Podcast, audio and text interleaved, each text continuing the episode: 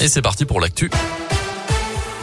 Et elle a une Thomas Pesquet à l'honneur à saint avec cette expo La Terre depuis l'espace proposée depuis hier à la Cité du Design. Elle sera à voir gratuitement jusqu'au 30 janvier prochain. Elle s'appuie notamment sur 10 photos géantes réalisées par le spationaute lors de sa mission de 6 mois dans la Station Spatiale Internationale achevée il y a 3 semaines désormais.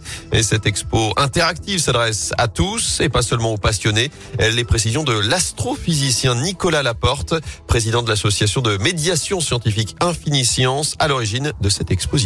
L'objectif de cette expo, c'était de présenter des phénomènes scientifiques en utilisant les photos prises par Thomas Pesquet. Il n'y a pas de photo de Saint-Etienne parce qu'il ne faut pas oublier que prendre une photo dans la station spatiale, ça veut dire la prendre à 28 000 km par heure. Donc quand il va appuyer sur le détecteur pour prendre la photo, finalement, il prendra pas Saint-Etienne, il prendra Lyon. Mais on voit pas mal de phénomènes scientifiques. Hein. On va voir par exemple le réchauffement climatique, on va voir la formation des tempêtes, on va parler aussi du décollage des fusées. Alors il faut que le visiteur vienne avec un téléphone portable et il va avoir des QR codes pour avoir une description audio de toutes les photos et puis il va pouvoir également faire un quiz pour tester ses connaissances sur Thomas Pesquet. Et il va même pouvoir envoyer un message à Thomas Pesquet. Mais pas dit qu'il répond.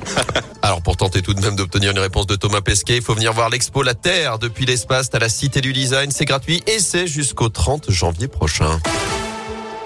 Dans l'actu également, les députés haussent le ton face au harcèlement scolaire. L'Assemblée nationale a voté à l'unanimité hier la création d'un nouveau délit. Objectif créer un choc dans la société. Le texte prévoit de punir le harcèlement plus sévèrement. Trois ans de prison et 45 000 euros d'amende désormais.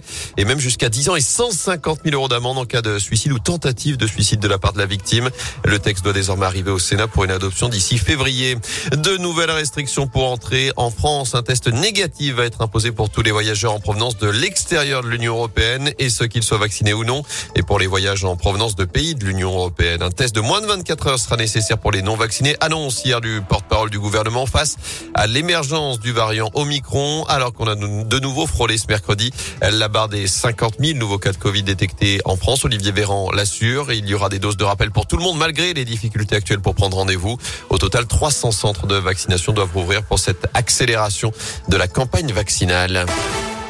En foot, des Verts en colère, mais toujours à terre. La SS enchaînait une deuxième défaite d'affilée hier en Ligue 1, revers 1-0 à Brest, but concédé sur un penalty litigieux après l'heure de jeu, avec une main de Lucas Gourna, victime d'une faute non sifflée.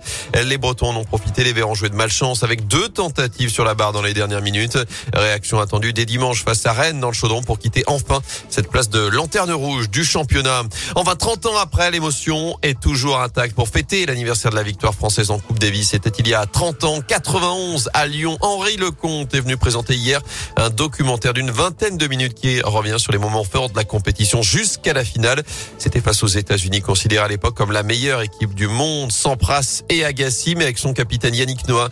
L'équipe de France avait alors réalisé l'exploit. Henri Lecomte raconte son envie de partager ce moment d'histoire à travers un documentaire. Je me suis dit cette année, pour les 30 ans, j'avais envie voilà, de dire merci au staff, merci aux personnes de l'ombre, celles qui nous ont soutenus, encouragés, euh, dorlotés, euh, cajolés, les kinés, le le docteur et tout, parce que je pense qu'au tennis, on a la chance d'avoir un sport qui est individuel au départ, mais aussi sport d'équipe. Donc il faut savoir aussi redonner, retransmettre et dire merci à ceux qui nous ont vraiment aidés.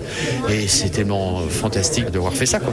Et sur les pas du lion, c'est le titre de ce documentaire disponible gratuitement désormais sur la chaîne YouTube d'Henri Lecomte. En replay. En replay. C'est exactement le nom de la chaîne YouTube d'Henri Lecomte. Je le savais, je le savais.